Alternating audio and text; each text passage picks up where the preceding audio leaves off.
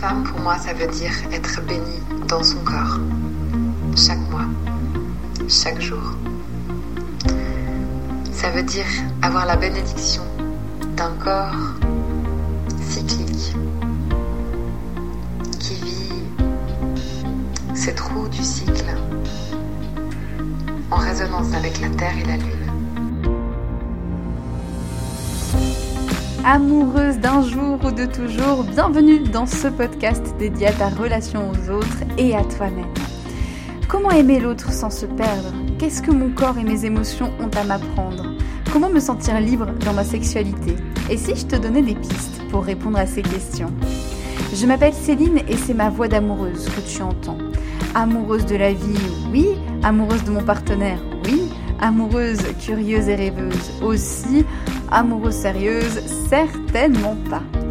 Dans ce podcast, je te parle de ta relation amoureuse, mais je te parle aussi de ta relation à toi-même, à ta féminité, à tes envies, à ton plaisir. Dans la vie, j'accompagne les femmes à prendre leur juste place dans leur relation amoureuse. Je les aide à prendre soin d'elles pour aimer l'autre encore plus fort. Car sache-le, tu es ta priorité. Peu importe ton orientation sexuelle ou combien de partenaires tu fréquentes, ta vision de l'amour sera respectée. Ici, l'amour n'a ni règles, ni tabous, ni complexes. Ici, se donner de l'amour est encouragé, se faire du bien est validé. Ici, se choisir en premier est autorisé. Dans chaque épisode, un nouveau sujet sera abordé en lien avec l'amour, le féminisme ou la sexualité. Alors, si ça te tente, reste branché et suis ma voix pour te laisser guider.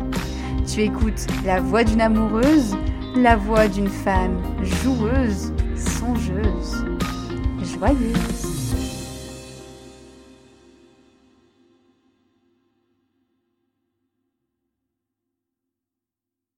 Bonjour à toi, bienvenue dans ce nouvel épisode hors série de ce podcast de la voix d'une amoureuse.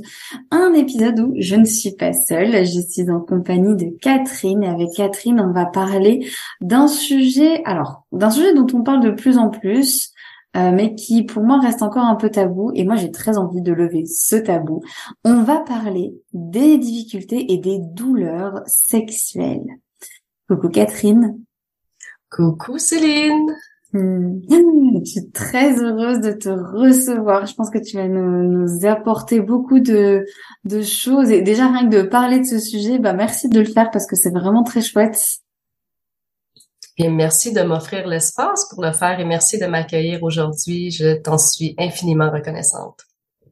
Avec grand plaisir.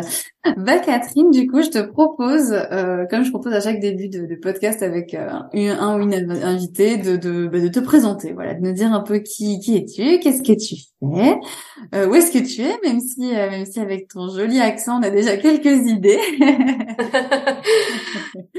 Oui, alors euh, effectivement, je suis au Québec, plus précisément à Montréal, et je suis thérapeute en santé sexuelle en contexte 100% virtuel. Donc, euh, je travaille euh, via la plateforme Zoom, et mon intention est d'aider et d'accompagner les personnes ayant des organes génitaux féminins à mieux comprendre et ainsi surmonter leur douleur sexuelle pour avoir finalement une meilleure vie sexuelle. Puis plus précisément, justement, j'aide euh, ces personnes à mieux se comprendre, à mieux connecter euh, avec leur corps, à adapter leur sexualité, à percevoir aussi différemment ce qu'elles vivent, euh, leur faire prendre des prises de conscience, les conseiller dans la gestion de leur stress et la régulation de leur système nerveux et développer davantage de bienveillance envers elles-mêmes.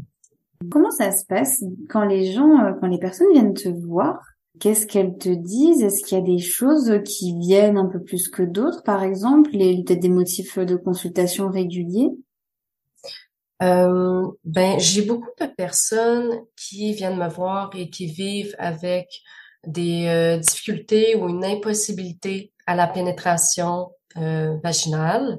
Mmh Donc, euh, souvent, euh, avec ces symptômes-là, impossibilité, difficulté à la pénétration, les médecins vont dire que ça peut être du vaginisme, ok? puis aussi, j'ai plusieurs personnes qui souffrent de vulvodynie plus précisément la plus répandue étant la vestibulodynie. Ça, c'est une douleur qui est localisée à l'entrée vaginale qui s'appelle le vestibule vulvaire et euh, ça peut se présenter sous forme de, de, de brûlure, euh, de, de, souvent des, euh, des petites aiguilles comme qui nous piquent à l'entrée, euh, comme une déchirure aussi lors de la pénétration.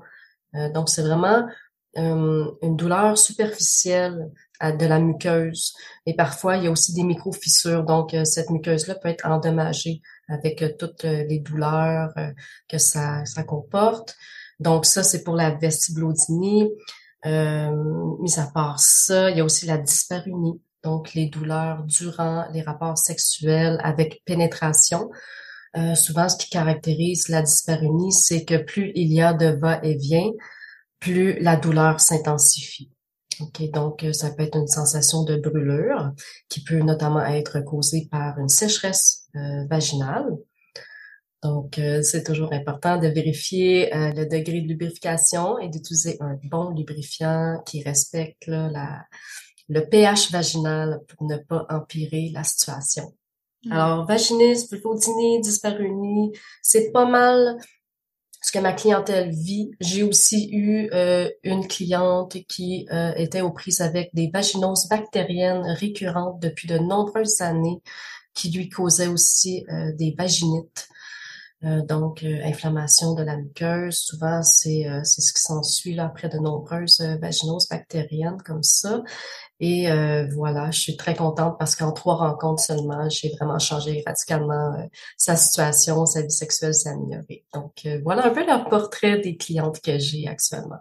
Merci, merci pour pour tout ça, c'est hyper riche. Alors ça ça fait beaucoup ça fait beaucoup d'informations et ça peut être très ça, ça, ça peut faire peur un petit peu à ce côté waouh mince, il y a beaucoup de choses et en même temps moi, quand j'ai découvert un peu tous ces tous ces mots, tout ce vocabulaire, ça a été un peu une, une un soulagement parce que euh, en fait tout ce que tu partages là, moi ça, ça fait vraiment écho à euh, à ma vie un peu perso euh, et à ma relation sexuelle avec mon partenaire actuel qui en fait a commencé de manière très bien jusqu'au moment où on s'est dit bon bah ce serait chouette que qu'on essaye la pénétration euh, et où en fait, mais ça n'a pas du tout, du tout marché. Au début, vraiment, euh, c'était, euh, c'était très douloureux et on n'a pas insisté. Et, et, et vraiment, je me suis dit, mince, mais j'ai un problème, mais c'est de ma faute. Vraiment, je, je, j'ai un problème. Je sais pas si les, personnes qui viennent te voir ont un peu cet état d'esprit de se sentir coupable, d'avoir cette douleur ou, cette injustice, de dire mais est-ce qu'il y a vraiment une, une explication à ça? Est-ce que c'est quelque chose que tu retrouves toi un petit peu dans tes euh, dans tes accompagnements? Oui, tout d'abord, ce n'est pas de ta faute. Et s'il y a une femme qui nous écoute en ce moment, qui vit la même chose que toi, euh, ou une situation similaire, ce n'est pas de ta faute non plus. OK?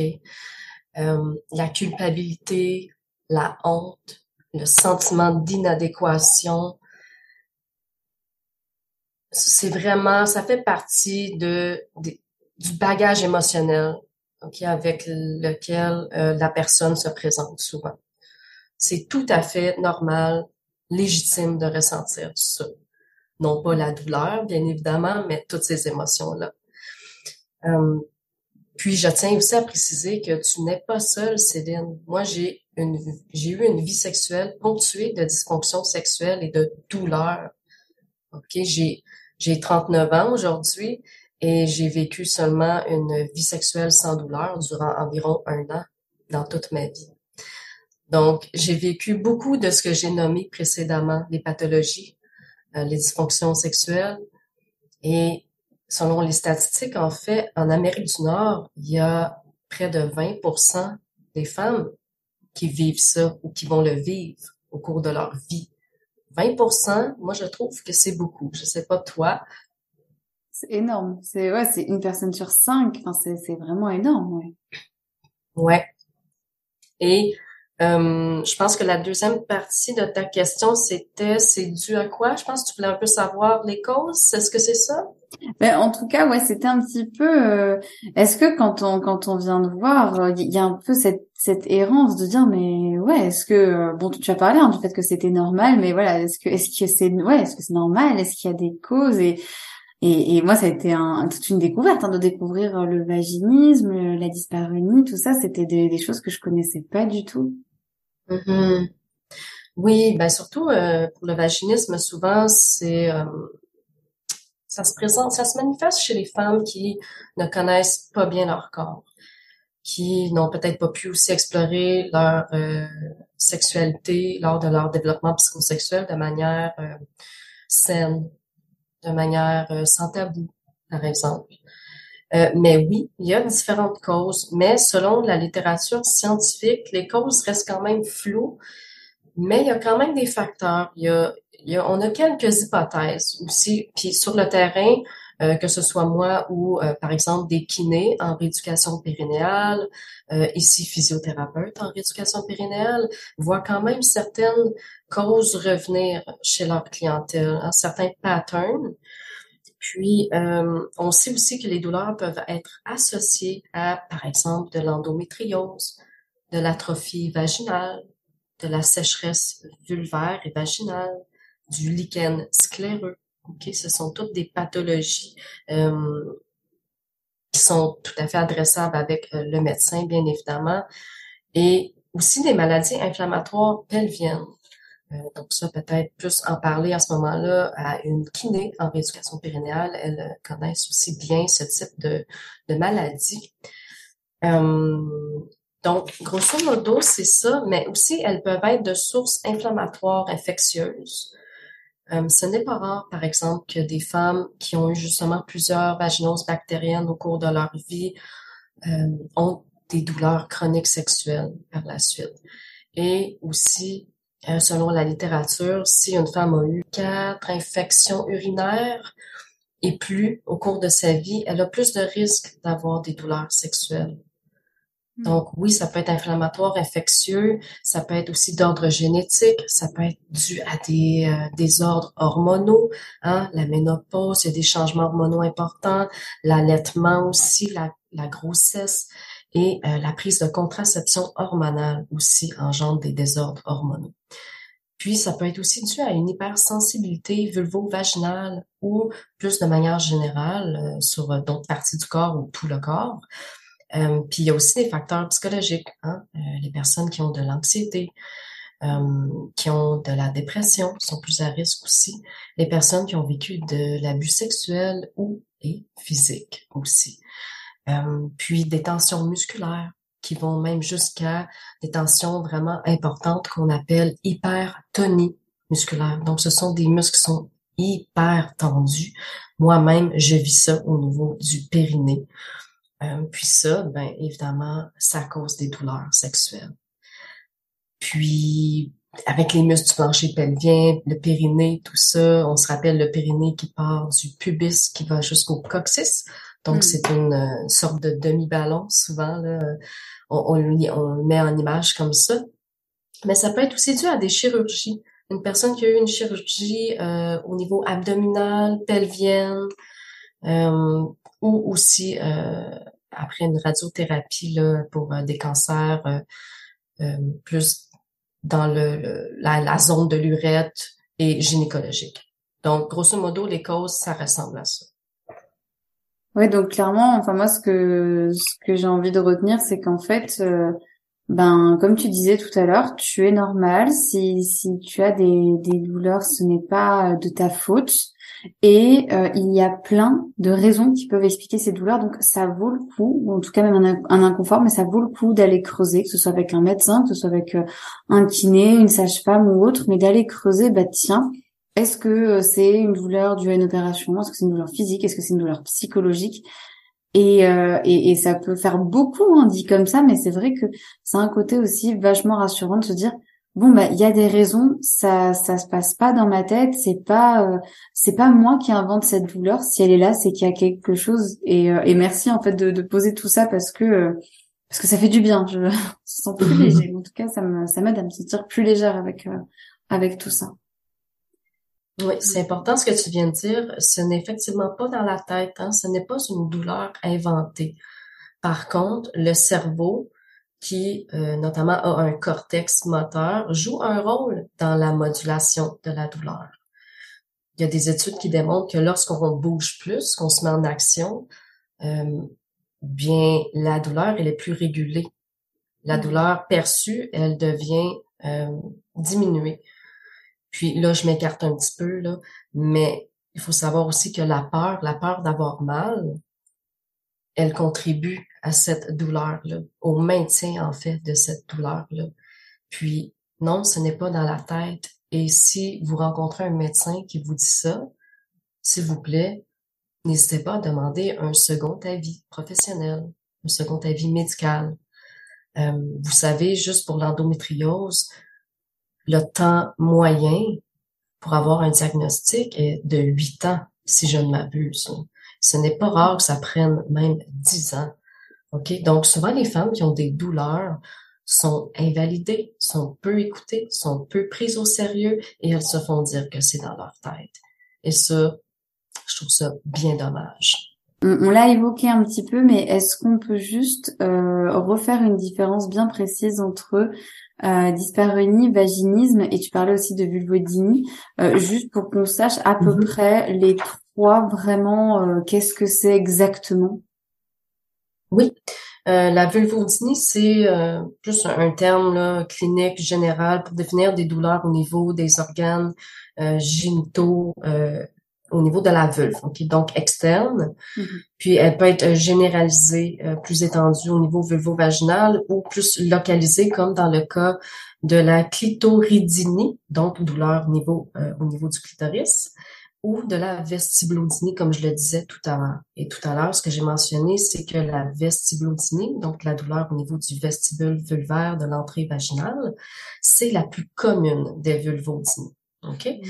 Donc, vulvodynie, vestibulodynie, ça va quand même ensemble. OK? En fait, dans le cas de la vestibulodynie, ça peut apparaître, euh, la douleur peut en fait se manifester, je veux dire, si elle est provoquée. Donc, s'il y a une tentative euh, de pénétration quelconque, hein, que ce soit un jouet sexuel, un tampon, un accommodateur, voire dilatateur, euh, lors d'un examen gynécologique, lors évidemment de la pénétration d'un pénis, euh, donc, ça peut être provoqué, mais ça peut être aussi spontané. Donc, rien qui a provoqué ça, la personne fait juste marcher, elle a mal. Ou elle, euh, ou ça peut l'empêcher de dormir aussi la nuit des fois. Mais souvent, ce qu'on remarque, c'est que la douleur, elle est moindre euh, durant que la personne dort, mais c'est quand même des choses qui peuvent arriver. La douleur peut réveiller la personne la nuit. Donc, il peut avoir une, provocation, une tentative quelque chose qui fait bien faire, dans le fond, pression sur ce vestibule vulvaire-là qui déclenche la douleur. Et pour ce qui est de la dyspareunie, c'est vraiment lorsqu'il y a pénétration, plus il y a de va-et-vient, plus il y a de douleur. Et euh, souvent, en fait, c'est pas toujours, mais c'est fortement associé euh, à un manque de lubrification. Euh, mais ça peut aussi être associé à trop de tension accumulée euh, dans le plancher pelvien, dans le périnée. Donc, les muscles ne glissent pas bien entre eux lors de cette pénétration-là, lors de ce va-et-vient-là. Ça, c'est important. Un plancher pelvien en santé doit, euh, les muscles doivent être capables de autant se relâcher que de se contracter pour évidemment éviter des descentes d'organes, des choses comme ça. Je sais pas si c'est clair. Vaginisme, juste pour répéter, euh, c'est lié à un spasme euh, musculaire involontaire. Donc, il y a même avant la pénétration, il y a un, un réflexe euh, musculaire qui, qui se contracte, qui contracte les muscles, qui contracte l'entrée vaginale, ce qui fait en sorte que la pénétration est difficile, voire impossible. Ouais, ouais c'est ça qui est intéressant. Voilà, c'est de, de, de, vraiment différencier ces, ces différentes douleur et ces différentes causes qui font que voilà, il y, a des personnes avec qui la pénétration ce sera impossible, d'autres avec qui ce sera douloureuse. Et, euh, et, quand même, hein, l'idée de cette de cette interview, et on va y venir, puisqu'on va parler de tes accompagnements dans quelques dans quelques minutes, mais c'est de dire la bonne nouvelle, c'est que ça ça bouge et que ça peut vraiment euh, bien se terminer. D'ailleurs, moi j'en profite parce que t'ai entendu plusieurs fois parler de lubrification. Et, euh, et, et, donc moi, quand j'ai eu ces fameuses douleurs euh, au moment de la pénétration et où vraiment c'était vraiment quasiment impossible, je crois que je remercierai jamais assez mon ex-belle-sœur avec qui j'en ai discuté et qui m'a dit très calmement, mais achète du lubrifiant. Et en fait, je me suis purée, je, je connaissais pas à cette époque.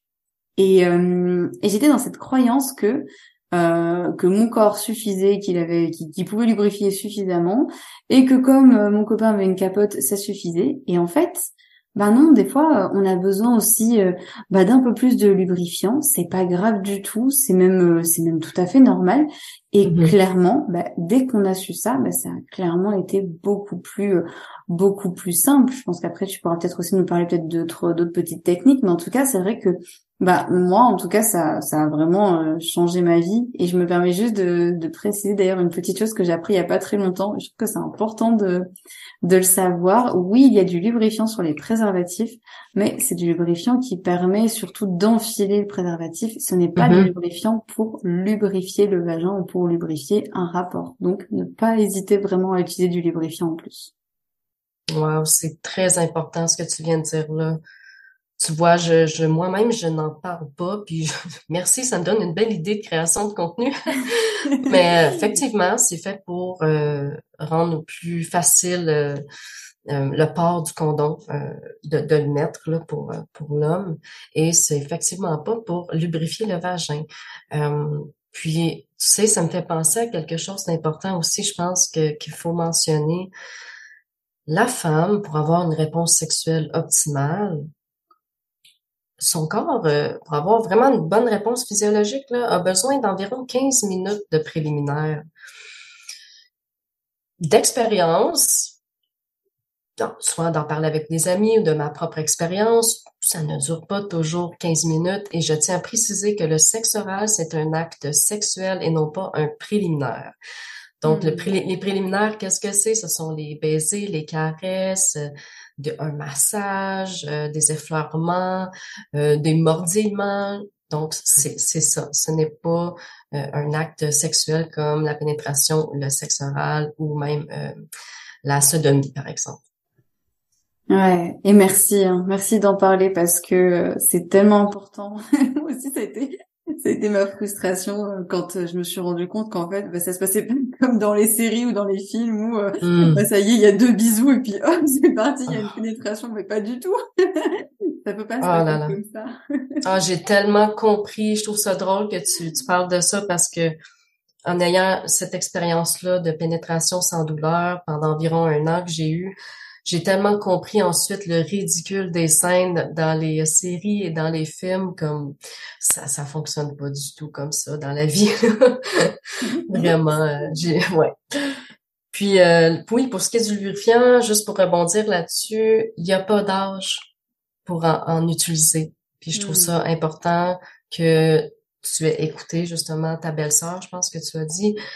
Euh, que, que tu as suivi son conseil parce qu'effectivement, ça peut faire une belle différence. Juste faire attention, pas de lubrifiant à base de silicone. Par contre, avec le port du préservatif en latex, c'est incompatible. Donc, euh, je sais pas si ça t'était au courant. Non, ça, tu vois, je l'apprends. Donc, merci de, le dire. Moi, j'en utilise à base d'eau, mais effectivement, ouais. Oui, ça peut détériorer le, les matériaux en fait du préservatif et donc il peut devenir moins efficace. OK. Alors, euh, on mixe pas euh, latex et silicone. OK, donc là plutôt euh, lubrifiant à base d'eau? Euh, oui. Par contre, là où j'ai un petit peu de difficulté, c'est que quand c'est à base d'eau et qui n'a pas juste un manque de lubrification comme ça dans, dans la réponse sexuelle, mais bien une sécheresse chronique, la hmm. muqueuse, elle est tellement assoiffée qu'elle va boire rapidement euh, les, euh, euh, ces lubrifiants-là à base d'eau. Donc, ce qu'on conseille, c'est en silicone, s'il n'y a pas comme contraception le, le, port du préservatif en latex. Donc, silicone ou il y a certains lubrifiants qui sont hybrides, donc à base d'eau, mais aussi à base d'huile. Moi, ce que j'ai moi, mon coup de cœur, en fait, à, titre vraiment personnel, c'est l'huile de chanvre. Moi, l'huile de Mmh. chanvre qui est euh, euh, vraiment très très près des lipides que notre pr- propre corps produit en fait a vraiment été euh, tu sais c'est très doux pour moi, ça respecte euh, je veux dire je sens pas que ça débalance ma flore, euh, c'est c'est naturel puis j'ai jamais eu de réaction malgré les brûlures que je ressentais et tout lorsque mes douleurs étaient à leur sommet là. Euh, ça a toujours ça s'est toujours très bien passé en tout cas en ce qui me concerne. Euh, donc Mmh. ça peut être aussi de l'huile d'onagre, de l'huile de bourrache, de l'huile d'amande douce. Euh, juste faire attention avec l'huile de noix de coco par contre parce qu'elle a des propriétés antifongiques. Donc elle va tuer tous les champignons euh, et ça peut créer un débalancement hormonal, euh, pas hormonal, pardon, un débalancement au niveau de la flore vaginale. Ok, génial. Ah bon, merci. Je vois là, prendre des notes parce que j'utilise l'huile de coco, mais effectivement, je faisais attention parce que je, je savais et je- je- j'utilise aussi euh, l'huile d'onagre qui est, qui est géniale. Euh, mais euh, je note aussi du coup l'huile de bourrache et l'huile de chanvre du coup parce que euh, bah, c'est aussi de très bons lubrifiants. C'est vrai qu'on n'en parle pas beaucoup des huiles, mais euh, c'est Mhm. très très bon lubrifiant aussi. Ouais. Ouais. On, on l'a très peu évoqué, mais j'aimerais bien parler un petit peu de de l'impact dans le couple euh, de ces Mhm. douleurs. Est-ce que c'est quelque chose que euh, tes, tes clientes se ramènent un petit peu et, ou, ou comment elles en parlent justement de ce lien avec leur partenaire? Oui, ben en fait, ce qui revient souvent, c'est j'ai je veux pas perdre mon chum, je veux pas perdre mon copain. Hmm. Je puis tu sais, vient malheureusement ce qui en découle de cette peur-là souvent, c'est qu'elles vont se forcer à avoir des rapports sexuels douloureux. Euh, ça, ça, je trouve ça dommage, mais en même temps, je comprends. C'est la peur de pas perdre l'autre, donc on veut faire plaisir. On veut pas euh, être trahi par une tromperie, par exemple. Hmm. Euh, donc oui, ça c'est une crainte qui revient souvent. Aussi, elles ont le sentiment d'être, euh, comment dire, d'être brisées. Mais non, on n'est pas brisé. Tout se, tout se répare, tout se restaure. Le corps est une puissante machine qui peut s'auto-guérir. Mm. Mais il faut avoir les outils pour ça. C'est tout à fait possible. Il y en a des témoignages de, de, de rétablissement. Hmm. Et moi-même, j'ai guéri une fois du vaginisme que j'avais de, depuis toujours. Donc, c'est, oui, c'est tout à fait possible. Mais il faut se donner les outils, il faut être dans des dispositions où on est avec un conjoint euh, ou une conjointe qui euh, n'est pas hostile envers nous. Parce que ça, ça a une influence sur la douleur perçue. Il faut être vraiment dans un environnement où on sent que la personne qui est à nos côtés nous supporte Hmm. et peut nous apporter de la bienveillance, de la compréhension et veut vraiment travailler en équipe. OK, souvent il y a des femmes qui vont être euh, portées à vouloir travailler ça toutes seules de leur côté, mais vraiment ça fonctionne mieux quand on accueille l'être aimé dans le processus. Ouais, j'aime beaucoup euh, quand tu parles de, de travail d'équipe et de, de faire ça ensemble parce que bah oui, effectivement, quand euh, bah quand on a un rapport sexuel avec quelqu'un, on est au moins deux si ce n'est plus. Donc euh, Mhm. finalement, même si c'est toi qui as mal, euh, c'est c'est très très important d'en parler avec là où les personnes avec qui tu es parce que bah ça ça les concerne aussi finalement. Oui. Et euh, est-ce que est-ce que c'est facile d'en parler ou comment euh, est-ce que toi tu as peut-être des euh, des petits tips ou des petites choses que tu aimes bien dire à, à ces femmes pour dire bah tiens euh, euh, viens communiquer avec euh, ton partenaire sur ça? Euh, oui, c'est vrai que je remarque qu'il manque souvent de la communication sexuelle. Puis ça, Mhm. j'avoue que je les encourage à cultiver ça. Donc, euh, comment faire? Ben, tout d'abord, lors d'un rapport sexuel, moi, ce que je dis à mes clientes, si tu as une pénétration et tu trouves que sur une échelle de 1 à, s- euh, 1 à 10, 10 étant euh, très douloureux, Ouais. tu es à 5, moi, je te suggère d'arrêter. Parce que tu vas renforcer cette douleur-là si tu poursuis et ça risque d'aller plus haut que 5 au cours de ce même rapport sexuel-là. Donc, souvent, elles ont peur de de le dire à leur conjoint qu'elles ont trop mal à ce moment-là. Tu sais, imagine, là, le conjoint a vraiment du plaisir et toi, il faudrait que tu dises on arrête. Ça peut être confrontant. Mais c'est vraiment, c'est essentiel quand on a des douleurs sexuelles et qu'on est en couple ou même en polyamour, euh, d'en parler, de communiquer. Parce que souvent, après, quand l'homme ne, sait pas qu'elle avait trop mal, là, lui, il se sent mal, il se sent coupable. Donc, tu comprends? Je pense que vaut mieux en parler et rester sur une bonne note. OK, j'ai pas dépassé le 5 sur 10, mais on a quand même eu un peu de plaisir. On verra comment ça se passera la prochaine fois, mais essaye de relativiser ça au détriment de ah ben on s'est pas rendu jusqu'à la fin ou, ou jusqu'où jusqu'où on voulait se rendre ou euh, on l'a juste fait euh, cinq minutes au lieu de 15 minutes, peu importe, là, je dis des choses, euh, je, juste des exemples comme ça. Il faut vraiment essayer de ressortir le positif de ça. Trouver un élément positif dans chaque événement inconfortable, négatif. Pour ma part, c'est quelque chose qui m'a vraiment aidé dans la vie, à relativiser. Mmh.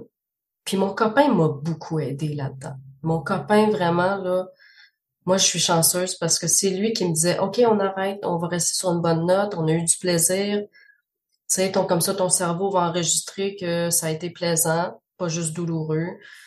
Donc, on va pas empirer la situation.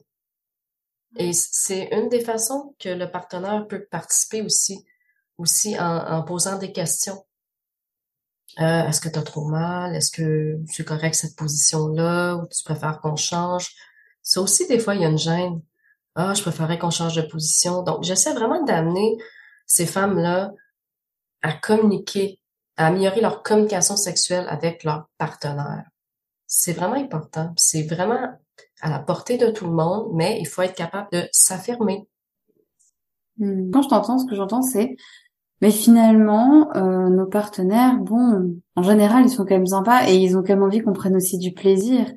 Et ils vont mmh. se sentir mal, effectivement, s'ils se rendent compte que, ben, nous, ça nous a fait mal et que du coup, nous, on n'a pas eu ce, ce plaisir-là, finalement. Et, et, et je pense qu'à l'inverse, on se sentirait mal si on prenait du plaisir et que eux, ben, en fait, ils avaient des douleurs. Et, et c'est là où, effectivement, c'est tellement intéressant de, de communiquer. J'aime bien cette euh, cette échelle, de se donner une échelle et puis de se dire bah tiens, elle est à combien ma ma douleur et qu'est-ce que je fais avec ça?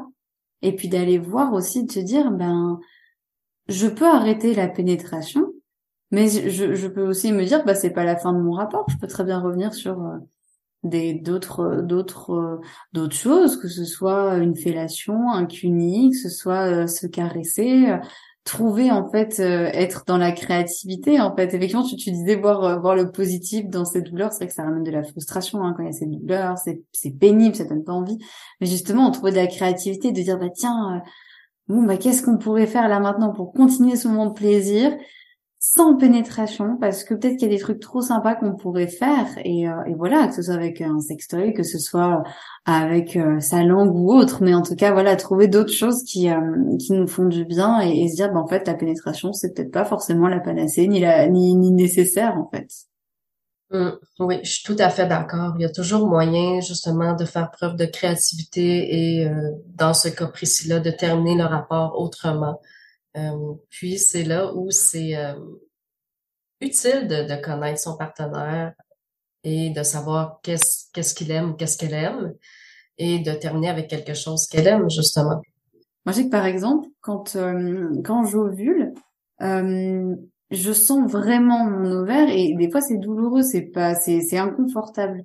Et donc, je sais qu'il euh, y a certaines positions qui vont vraiment, euh, bah, ça va me faire mal et ça va pas être agréable. Donc, euh, donc j'adapte aussi. Et c'est vrai que juste se dire, bah tiens, ok, je m'autorise à changer de position des fois, mais ça change tout en fait. Mm-hmm. Oui. Puis toi, est-ce que tu as toujours mal au même ovaire?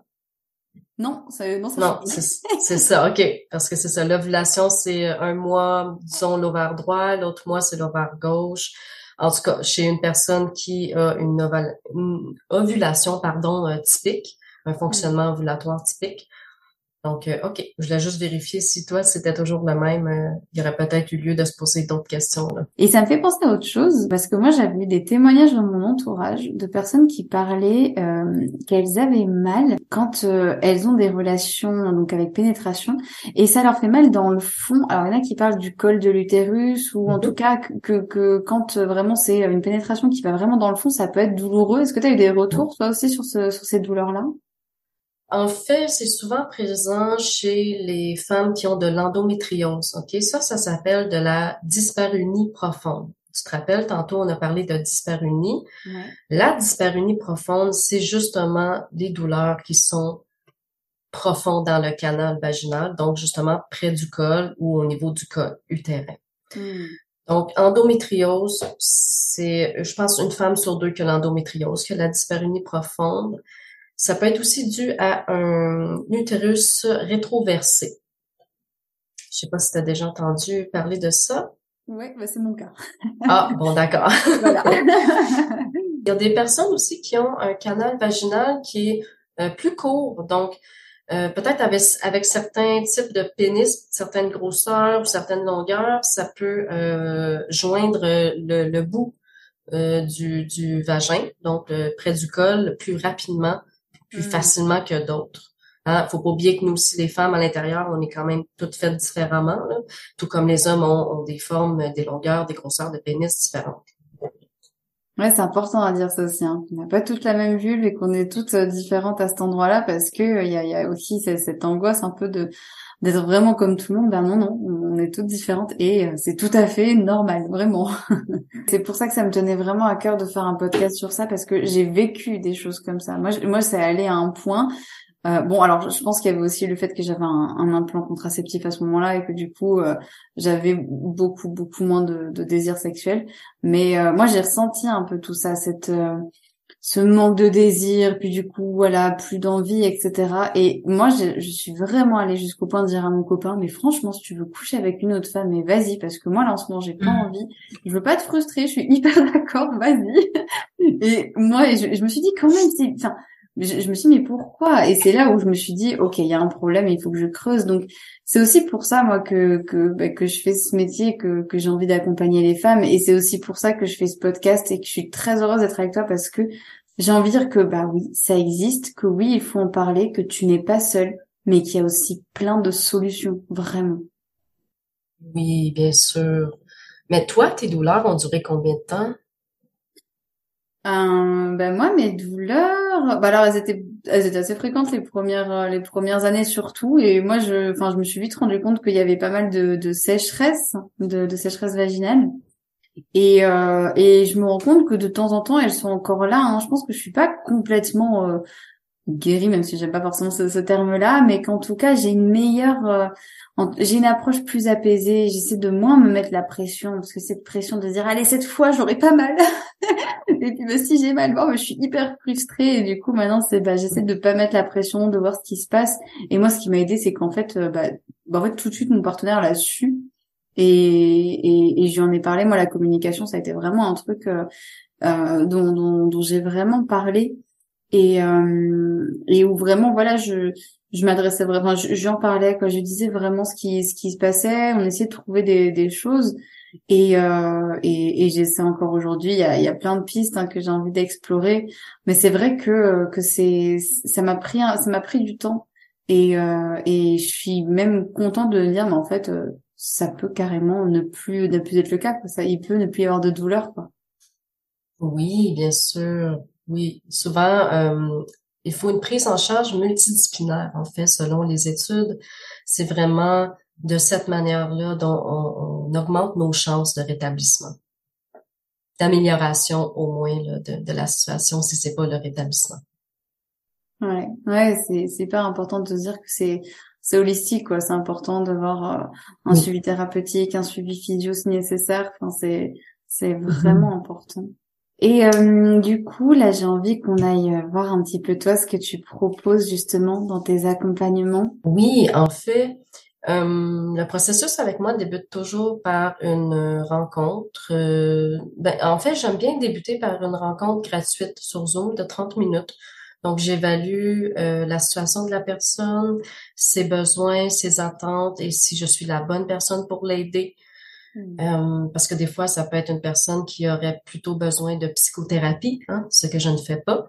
Mm-hmm. Et euh, donc, ça me permet justement de, de, faire un petit triage là, pour être certaine que avant que la personne investisse en elle dans le processus, que je sois la bonne personne, que je suis certaine là, que je peux l'aider.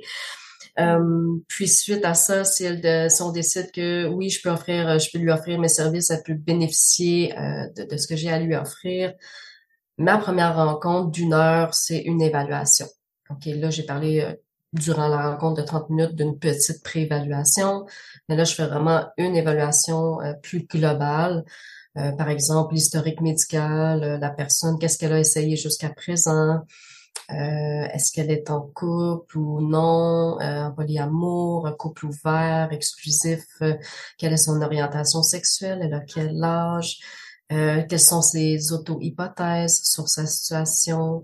Donc, c'est une rencontre d'une heure comme ça qui, qui me donne, moi, plus d'outils pour ensuite co-créer avec cette personne-là un plan d'intervention avec des objectifs, des moyens pour y arriver et mes recommandations. Hmm. Et lorsque la personne suit mes recommandations, c'est sûr, comme dans, dans, tout accompagnement, ça va très bien.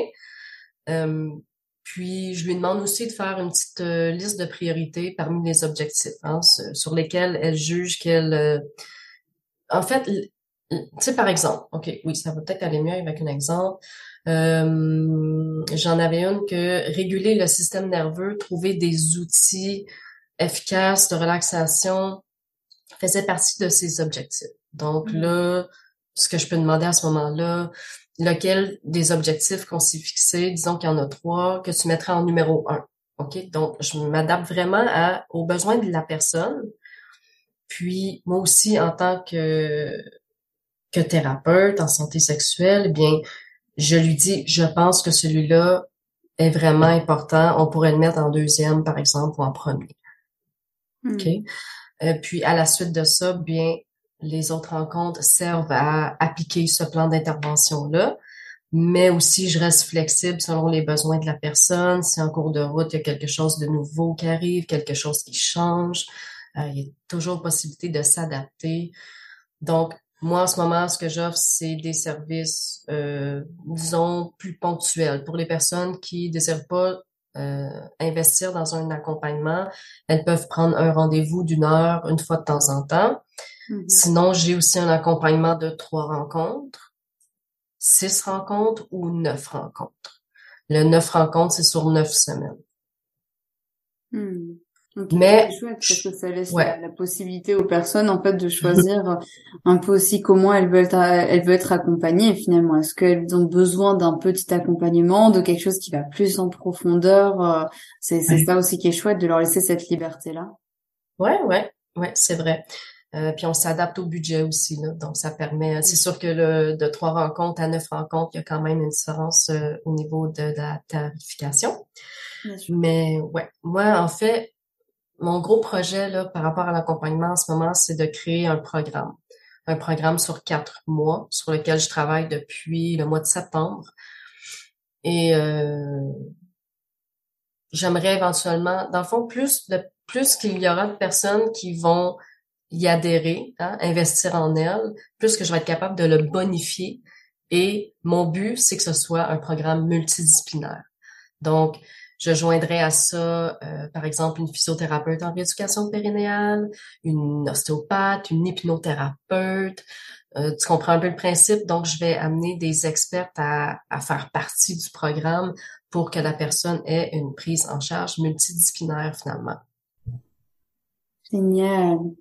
Ah, c'est super chouette. Je trouve que c'est c'est une manière de, de pouvoir bah, l'aborder de, de tous les côtés et tout en restant au même endroit finalement. Oui. Puis en fait, tous mes services visent à aider la personne à reprendre le pouvoir sur sa sexualité euh, en l'adaptant, en apprenant à lâcher prise aussi pour y retrouver du plaisir.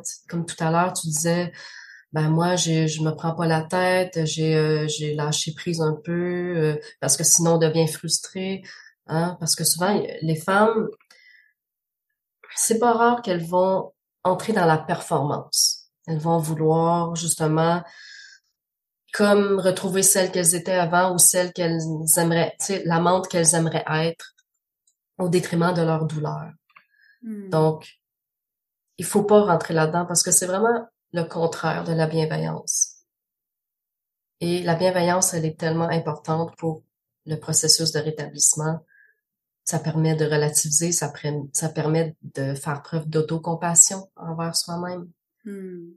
Donc, c'est pour ça que je mise autant sur la bienveillance parce que je sais l'impact que ça peut avoir sur la vie sexuelle, mais aussi sur la santé mentale de la personne qui est souvent affectée avec de l'anxiété puis de la dépression euh, ou juste des symptômes dépressifs, là, pas nécessairement un diagnostic de dépression, mais c'est vraiment fréquent que la personne euh, vive euh, toutes ces émotions-là.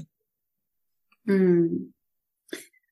Moi, je trouve ça super parce que du coup, ça, ça permet vraiment de montrer que qu'il y a plein de possibilités de s'en sortir, que ce soit dans une prise en charge globale, que ce soit quelque chose de très personnalisé comme tu proposes actuellement, justement, voilà, en, en proposant cette, euh, cette évaluation, en allant vraiment au plus près du vécu personnel de la personne qui vient de voir, et euh, et puis aussi bah, tout ce côté de ramener du plaisir et de reprendre ce pouvoir, parce que parfois malheureusement ça ça pousse à faire passer du côté victime, victime de ses douleurs, victime de cet inconfort, et dire bah ok maintenant je prends euh, sans sans entrer dans quelque chose de, de surpuissance, hein, mais dire ok, je prends les commandes et je reprends ce pouvoir de mon plaisir et j'accepte de m'offrir du plaisir et, je pense qu'il y a beaucoup euh, beaucoup de, de, de, de, choses à, à casser avec tout ça et c'est très très chouette, je trouve vraiment. Merci euh, pour ce que tu apportes. Ben, ça me fait plaisir et je sens que c'est ma mission de vie, donc c'est pour ça que je me sens aussi investie là-dedans et que mes projets vont tous en ce sens-là. Un changement de mindset, c'est vraiment aidant. Hein. Nos pensées guident nos émotions, qui ensuite guident nos comportements. Ben moi, un jour, j'ai décidé, bon, ça suffit là, je non, je, je vais guérir, je vais m'en sortir, je vais guérir. Et de ce que j'avais à ce moment-là, ça a fonctionné. Je n'ai plus ces douleurs-là. Hmm. J'étais vraiment convaincue j'ai vraiment changé mon mindset à ce moment-là pour un mindset plus justement comme si je, je, je reprenais le, le contrôle, le pouvoir. Hmm. Et que c'est, c'est, c'était moi la clé de ça. J'étais la clé de, de, de ce pouvoir-là. Et ça a fonctionné. Je ne, je ai plus ces douleurs-là. Avoir mal quand je faisais du vélo, je, je les ai plus ces douleurs-là. Avoir mal quand je marche l'été en pleine canicule parce que ça crée de l'humidité sur la vulve, je les ai plus ces douleurs-là. être assise pendant des heures, j'ai plus mal au vestibule vulvaire. Donc, ça aussi, ça fait partie de mon offre de service, de travailler le mindset.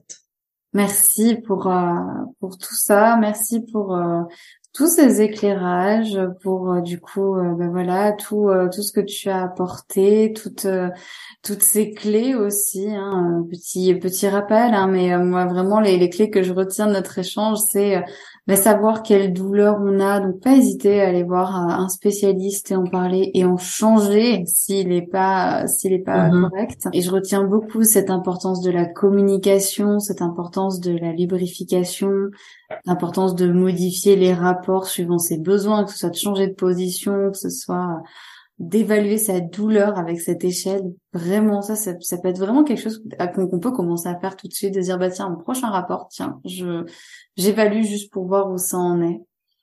Est-ce que tu, tu as envie de partager une dernière chose, que ce soit une dernière clé ou, ou n'importe quoi, mais est-ce que tu as envie de partager une dernière chose avant, euh, avant qu'on termine cet épisode? Euh, Oui, j'aurais aimé parler du euh, cercle vicieux de la douleur. Donc, mmh. parfois, euh, comprendre de quoi il est composé peut nous aider à sortir de ce cercle vicieux de la douleur. Donc, imagine un cercle devant toi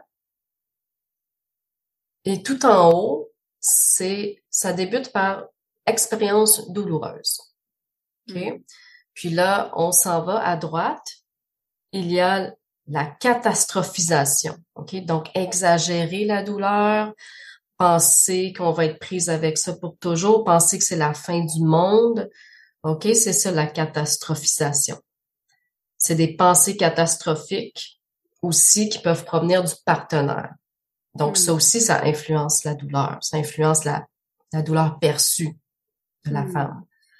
Et si on continue à droite un peu plus bas, toujours le cercle, il y a ensuite une hypervigilance corporelle qui s'installe. Et par la suite, il y a des émotions négatives. Donc, vivre dans la peur. Et c'est là, en fait, que la réaction du partenaire euh, peut avoir, peut jouer un rôle important. Un partenaire hostile ou qui sollicite trop de rapports sexuels malgré les douleurs, qui est trop impliqué, hmm. peut avoir un effet néfaste. Parce que ça influence la perception de la femme.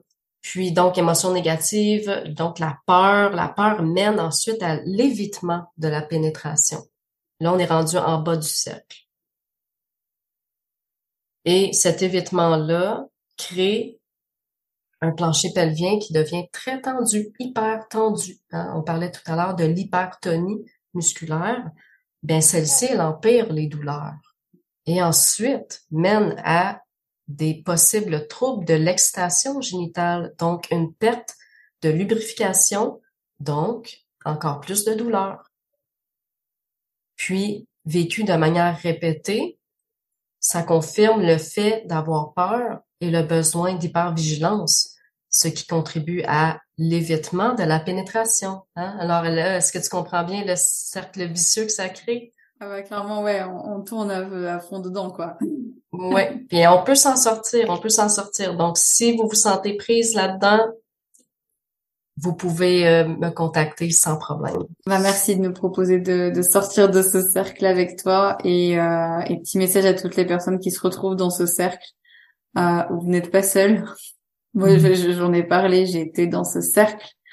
J'en suis pas tout à fait sortie, c'est ok, mais mais j'en suis un peu sortie. Donc il y a des pistes, il y a des endroits, même si c'est un cercle, il y a des endroits, il y a des ouvertures. Donc il faut vraiment pas hésiter à se faire aider. N'hésitez pas, bah, du coup, euh, à, aller voir Catherine. Hein. Je vais laisser tous tes liens euh, en, en bas de la description du podcast. Euh, n'hésitez pas à laisser des commentaires si vous avez des questions. On vous répondra avec euh, grand plaisir. Euh, des retours, des partages. Parlez-en vraiment parce que ça aussi, hein, on a parlé de la communication avec le partenaire. Ouais, c'est hyper important. Moi, vraiment, en tout cas, j'ai besoin d'en parler. Mais parlez-en autour de vous, parlez-en à vos meilleurs amis, parlez-en à vos copines parce que c'est un truc dont on parle pas souvent et même entre filles. Et, et moi, j'ai eu besoin de ça j'ai eu besoin d'en parler. Des fois, je savais pas trop à qui en parler. Et des fois, juste de dire quelqu'un qui me dit, t'inquiète, t'es pas toute seule, moi aussi, je le ressens, ça, ça fait du bien. Et, et ça peut aider aussi à se motiver à dire, ok, bah viens, on est deux copines, viens, on, va chercher toutes les deux un truc pour que ça aille mieux. Mais voilà. Donc, parlez-en autour de vous. C'est pas un tabou, c'est pas une honte. Ces douleurs, elles ont, elles ont pas d'âge, comme tu l'as très justement dit. Elles peuvent arriver à tout moment de sa vie. Et, euh, et c'est ok mais c'est important d'en parler pour leur laisser, euh, bah, pour, pour reprendre ce fameux pouvoir dont, dont on se disait, et puis pour, euh, pour dire bah, je reste pas avec ça et j'en parle pour justement me libérer de ça et sortir de ce cercle infernal. Merci beaucoup pour ce baptême de podcast. Trop chouette, avec grand plaisir. Faut, faut savoir que comme il y, a beaucoup de personnes, je vais les voir et elles ont jamais fait ça et, merci de se prêter au jeu parce que je sais que c'était pas forcément évident de passer de ce côté-là. Donc euh, merci infiniment de m'avoir fait cet honneur et puis euh, et puis à très bientôt en tout cas euh, pour peut-être d'autres épisodes pour creuser ce sujet. Donc euh, peut-être à bientôt. oui, à bientôt, je l'espère aussi. Et bisous et courage à toutes celles qui ont des douleurs sexuelles. Vous n'êtes pas seules, comme le dit si bien Céline. Yes, on vous embrasse bien fort et je vous retrouve très bientôt pour un autre épisode de La Voix d'une amoureuse. Un grand merci de m'avoir prêté ton oreille et un peu de ton temps. J'espère que cet épisode t'a plu et qu'il aura planté une graine qui te servira en temps voulu pour t'épanouir en tant qu'amoureuse et en tant que femme. Merci à toi, merci à Diane et à Vanessa qui m'ont prêté leur voix pour ce générique. Merci à Flavien pour le montage. En attendant la suite, si tu as envie, tu peux partager cet épisode à ton entourage ou t'abonner à ce podcast pour ne rien manquer. Si tu as envie d'échanger sur ce sujet, de me faire un retour général ou de me proposer une autre idée, un thème dont tu voudrais parler, n'hésite pas à me contacter par mail céline.filoyoni.gmail.com si tu veux me suivre ou en savoir plus sur mes accompagnements, retrouve-moi sur la page Facebook Philoyoni. Et enfin, si tu veux me soutenir davantage, tu peux faire un don libre pour m'aider dans mon travail et tu retrouveras tous les liens juste en dessous de ce podcast. Je te retrouve très vite pour un nouvel épisode et d'ici là, je t'envoie plein d'amour et plein de douceur. Prends soin de toi pour aimer l'autre encore plus J'aime euh, la solidarité, la sororité, ce lien très particulier euh, entre les femmes euh, qui se soutiennent, hein, qui s'aident, qui se, comprennent. et je pense que quand on est femme, on a déjà un combat, un combat à mener en fait.